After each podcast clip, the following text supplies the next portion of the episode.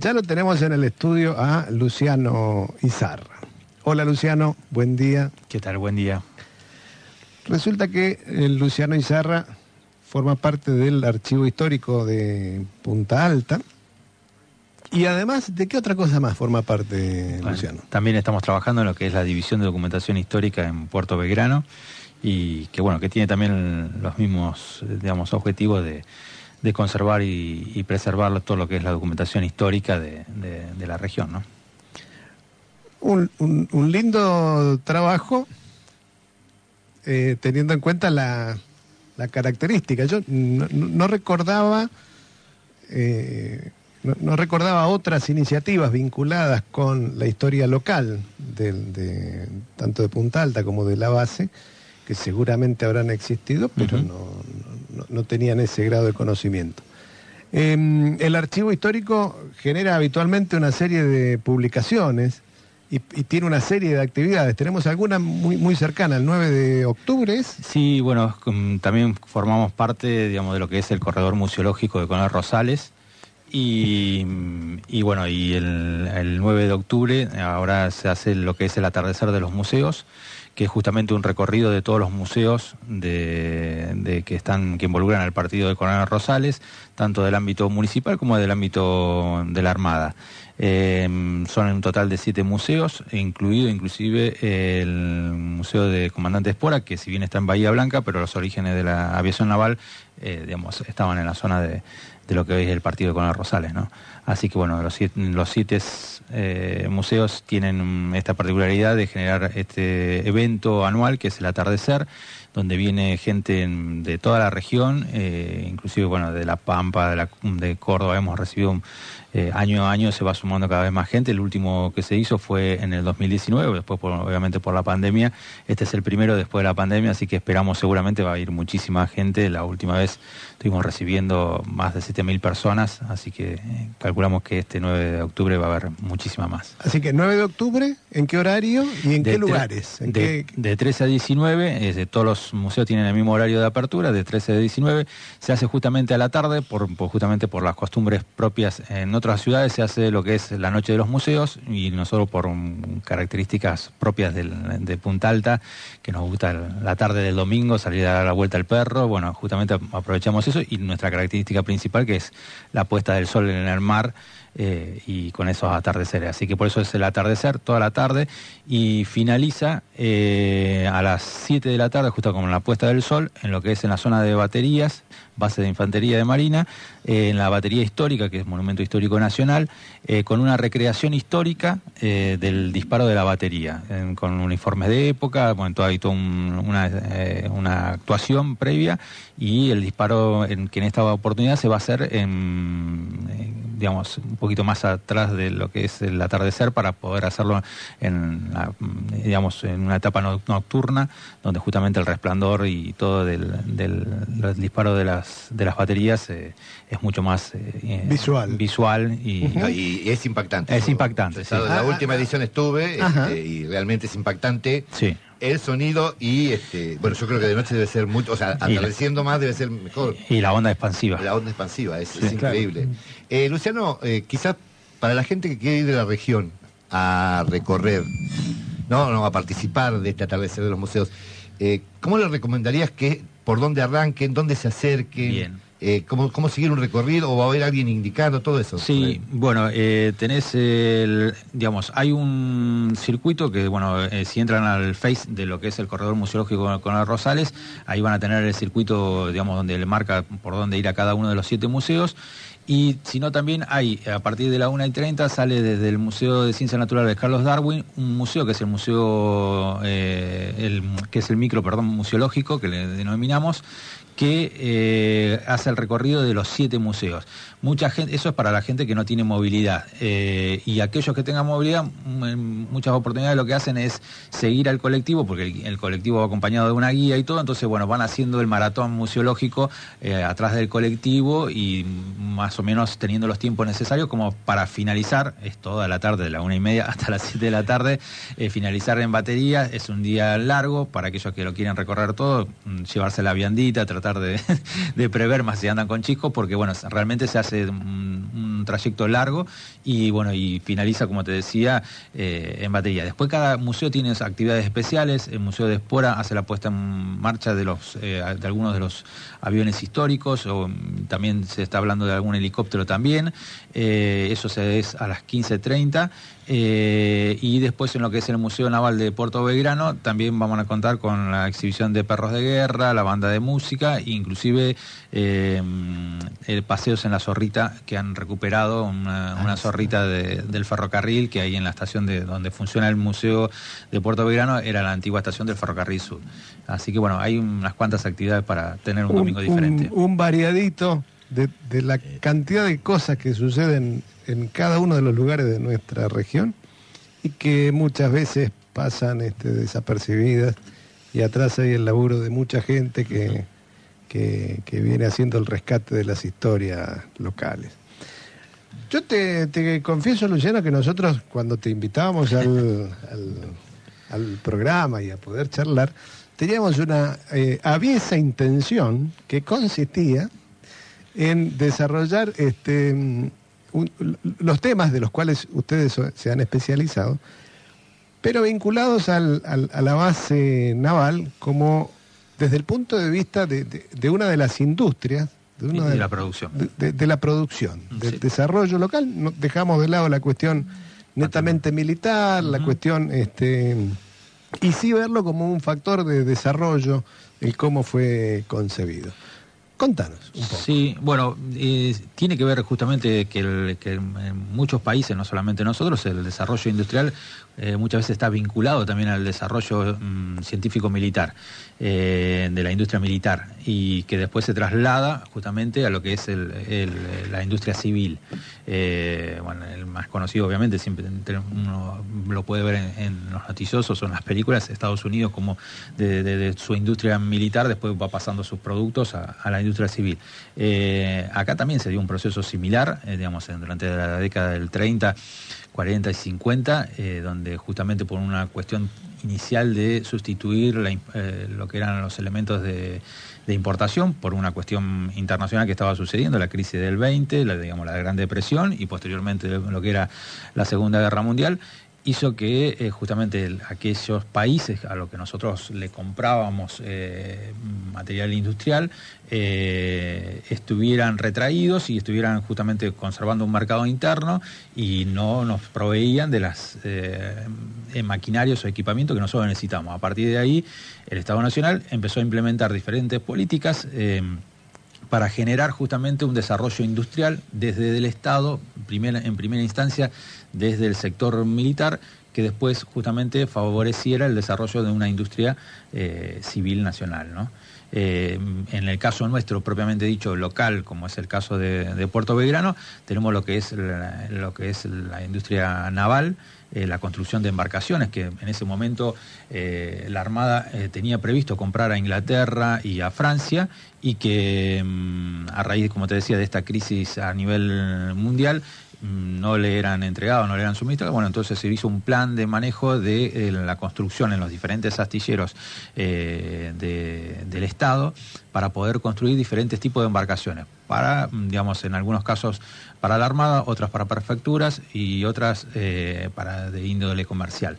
Eh, y así es como surgen justamente mm, embarcaciones eh, que son emblemáticas hoy de la industria naval, sobre todo acá en la región, como es el Róbalo, que fue un, gran barco hecho acá en, Puerto Belgrano, íntegramente, el buque tanque Punta Alta, mm, barcos digamos de una manufactura impecable digamos para aquellos que son que les gusta lo que es la construcción naval con toda la gente que hemos entrevistado y hablado, eh, destacan justamente la gran calidad de mano de obra que, contamos en, lo que es la base naval Puerto Grano, en su arsenal naval, ¿no?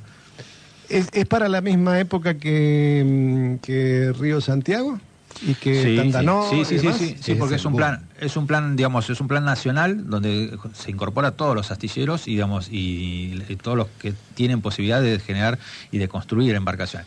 No solamente por eso el astillero, porque muchas veces a Puerto Belgrano se lo toma como un astillero en sí y mm, sí y muy pocas veces se, se conoce esta, esta historia de que se construyeron barcos en, en Puerto Belgrano. Claro, eh, cabe aclarar que este, a Puerto Belgrano se lo conoce por los diques de carena, Exacto. que la carena es la reparación del Mantenimiento. casco, el mantenimiento, y no este, el astillero.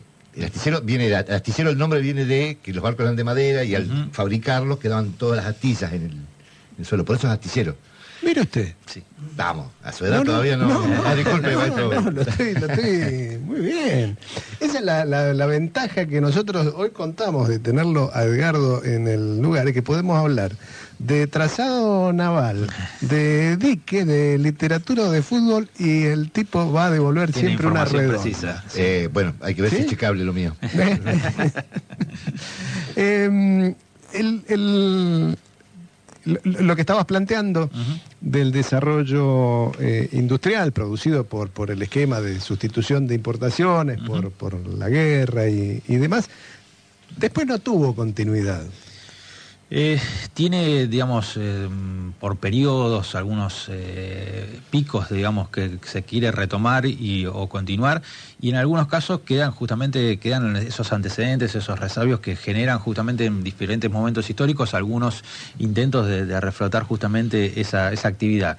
Se ha seguido, digamos, la industria naval argentina tiene un nivel de construcción, digamos, a lo largo del tiempo posterior a, a esto. Lo que pasa que, bueno, en ese momento fue el esplendor, fue, digamos, de más embarcaciones se construyeron a nivel también nacional, eh, y bueno, inclusive, bueno, se contaba con una marina mercante nacional, así que, bueno, estamos hablando de, un periodo de que lo que refiere a naval, inclusive la misma flota de la Armada, digamos, podemos decir tranquilamente que fue el periodo también de esplendor donde mayor capacidad operativa tuvo, ¿no?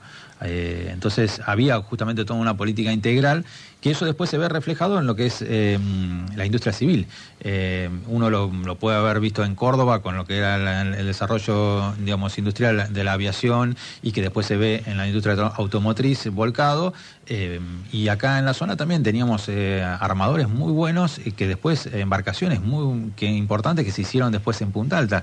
Eh, eh, inclusive anterior o digamos eh, ante- anterior a este proceso eh, de, que venía coordinado del Estado, nosotros tenemos lo que es eh, las construcciones como de embarcaciones pesqueras, la Estela Maris, que se hizo prácticamente en el centro de lo que hoy es eh, Punta Altas, y, bueno, y fue hecho justamente por armadores de, que contábamos en la ciudad, eh, de, con embarcaciones de otras características, ¿no? Pero que bueno, que también ya había una mano de obra calificada que permitió justamente todo este desarrollo. Y lo que no se contaba, se eh, trataba de sumar, se trataba de localizar, se trataba de buscar.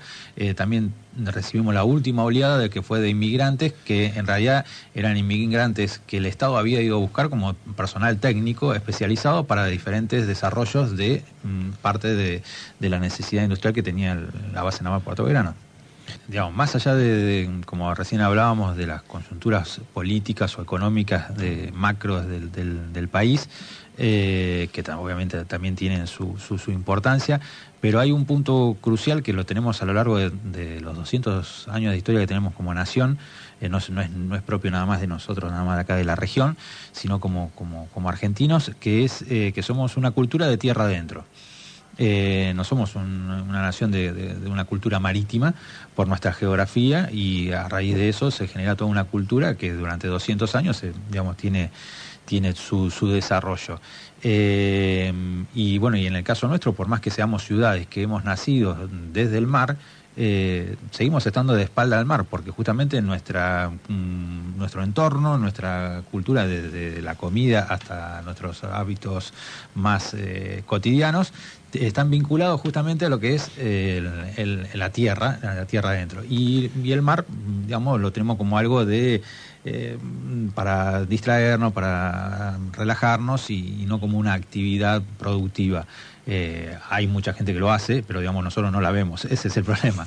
Eh, pero justamente por esta cuestión, por estas barreras culturales que son históricas a lo largo de, todo el país, salvo en regiones como el litoral, que vinculado con, la parte fluvial tienen una cultura más eh, náutica importante, pero después en los que somos más marítimos, como en el caso nuestro, Bahía, Punta Alta, eh, seguimos, digamos, teniendo cierto cierto, dando ciertamente la espalda al mar. Hay una deuda. Una deuda, pero que es difícil a veces de cubrir. Mira, yo cuento siempre un mismo ejemplo. En Punta Alta, eh, a principios del siglo, como todos saben, vinieron, vino una gran cantidad de, inmigrantes de, todos lados eh, del mundo, en su gran mayoría españoles y eh, italianos. Gran parte de esos inmigrantes italianos venían justamente con una, mm, traían consigo, con, que eran de, localidades y regiones que daban hacia el Mediterráneo, que tenían una cultura eh, naval, náutica importante. Eh, estos italianos se asentaron dentro de lo que hoy es la base naval Puerto Belgrano, tenían el barrio de los pescadores, le llamaban, que era un barrio costero.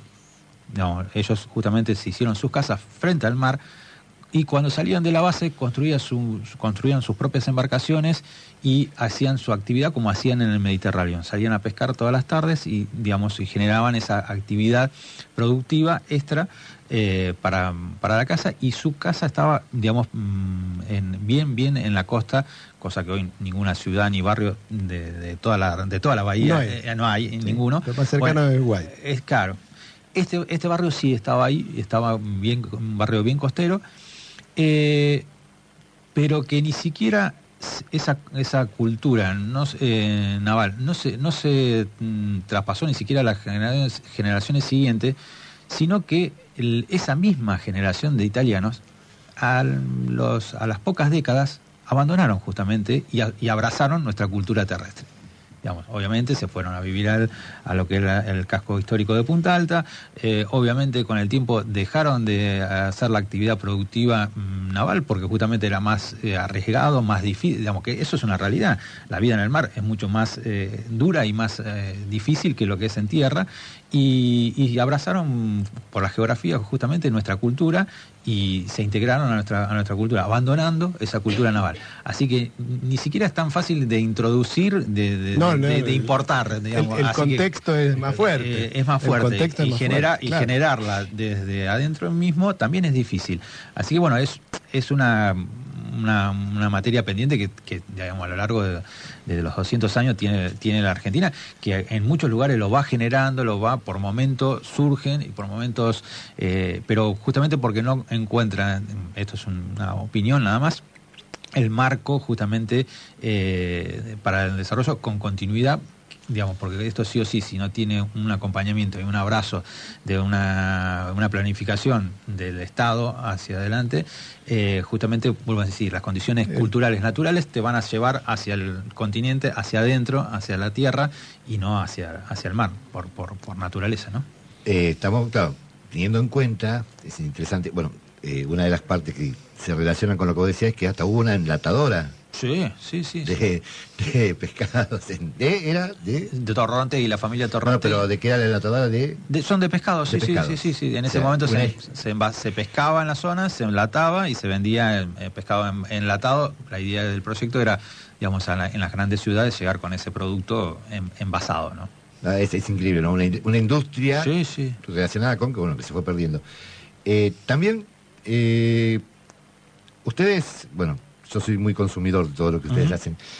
El tema educacional con respecto a esta idea de una punta alta relacionada con la base y con la construcción naval, se ha ido perdiendo. O sea, sí. Eh, a ver, yo como calderero, tu padre ha sido calderero, eh, el trazador naval se perdió, la especialidad se perdió. Este, ¿Cómo se puede recuperar? ¿Cómo, bueno, ¿Vos, yo he leído ustedes el proceso de la Escuela Técnica número uno de, de Punta Alta. Justo te iba, a dentro de Punta Alta, tengo... te iba a nombrar justo lo mismo. Eh, es, digamos, justamente son políticas de Estado eh, a, largo plazo. Nosotros hemos perdido en, su momento eh, lo que era la escuela básica de, la base, que bueno, era justamente la formación de los, digamos, los futuros operarios de los talleres, que a su vez eran formados por los operarios que en ese momento se estaban desarrollando, que eran justamente los que de mayor experiencia, los que más años tenían en, el desarrollo de esas especialidades. Entonces era una transferencia de conocimiento directo en, un, sistema de educación formal increíble. Eh, era perfecto, digamos, el, círculo. Eh, bueno, al romper esa rueda, justamente vas a, digamos, vas a perder justamente esa transferencia de conocimiento, que es lo que pasó, lo que pasó en estas últimas décadas, al haber cerrado la escuela básica, eh, digamos, porque era directo, digamos, no era, a ver, no es que vos estás generando un conocimiento externo para después incorporarlo. Vos lo estabas generando en el mismo espacio de producción con la misma gente de mayor experiencia en ese mismo espacio que transfería a los jóvenes el conocimiento, eh, de una calidad y de un nivel inigualable en la historia. Eh, o sea que tenemos que tener un paquete para que el paquete nos complemente la dirección hacia donde vamos. O sea, tenemos que tener una base. Y, hay, y tiene que haber justamente una, un, perdón, un una necesidad. Eh, la escuela, como vos decías, la escuela mm, técnica, bueno, inclusive la, básica surge de la escuela técnica de Punta Alta y la escuela técnica de Punta Alta surge por una necesidad de la misma población que pide que es digamos, una forma de capacitar a sus hijos que después van a formar parte de los operarios eh, de navales.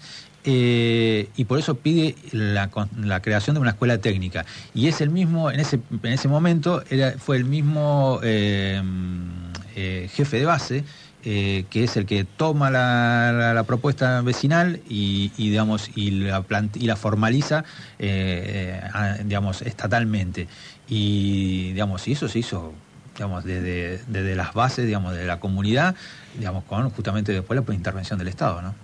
para cerrar lo que justo lo que charlábamos no a raíz de la entrevista de Fabián veíamos lo que decíamos hoy, ¿no? Cuántas cosas que se, digamos, también hay gente eh, trabajando con el tema naval o con el mar y, no los vemos, eh, digamos, por, justamente por nuestra cultura que atinamos a mirar otras cuestiones más de tierra adentro y no las navales. Eh, pero que hay gente que está trabajando en eso, los hay y bastante.